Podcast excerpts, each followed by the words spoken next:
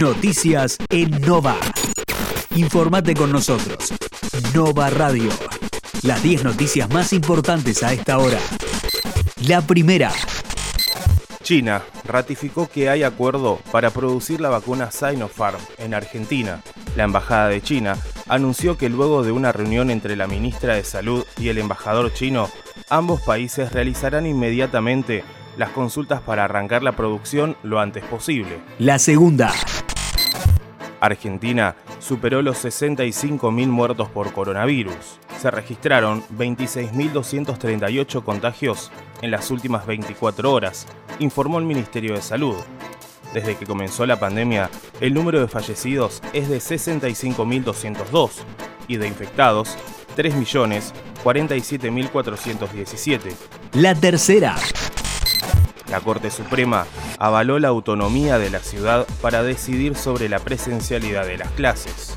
El máximo tribunal concluyó que en el decreto de necesidad y urgencia 241-2021, sancionado por el Ejecutivo para mitigar la incidencia de los casos de COVID, se violó la autonomía de la ciudad. La cuarta. Alberto Fernández. Voy a seguir cuidando de la salud por más que se escriban muchas hojas en sentencias. En una respuesta al fallo, con el que la Corte avaló la postura del gobierno porteño sobre las clases, el presidente criticó la decrepitud del derecho. Fue al encabezar la presentación del plan Juana Manso, que buscará dotar de conectividad a miles de estudiantes de todo el país. La quinta.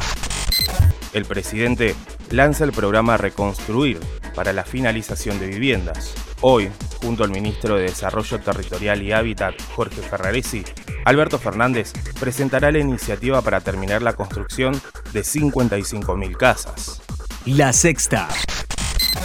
Aprobaron el presupuesto del sector público nacional por 6.7 billones de pesos. Esa cifra corresponde a las transferencias y transacciones entre el sector público nacional y el resto de la economía y representa el 18% del PBI. La séptima. El gobierno oficializó la suba del 35% del salario mínimo vital y móvil. La medida indica que a partir del 1 de abril el monto a percibir será de 23.544 pesos para todos los trabajadores mensualizados que cumplen la jornada legal completa de trabajo. La octava prohíben la venta en farmacias de pruebas rápidas y test para detectar COVID-19. La medida tendrá vigencia mientras perdure la declaración del estado de emergencia sanitaria en el ámbito de toda la provincia a tenor de la enfermedad por el nuevo coronavirus. La novena. Israel, Netanyahu, no logró formar gobierno. ¿Le extienden el plazo o hay mandato para la oposición? Estados Unidos, Biden quiere que el 70% de los adultos estén vacunados para el feriado del 4 de julio. Colombia, militares salen a reprimir para frenar las protestas. La decisión del presidente Iván Duque intenta controlar manifestaciones y disturbios que rechazan su reforma tributaria, lo que da temor en un país golpeado por más de medio siglo de conflicto armado. La décima. Miércoles algo nublado, con una máxima de 16 grados.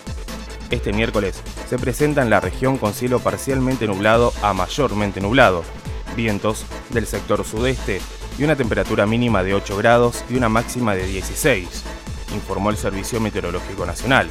Para mañana se prevé una jornada con cielo algo nublado, vientos del sector sudoeste rotando al sur y una temperatura que se ubicará entre los 6 grados de mínima y los 17 de máxima.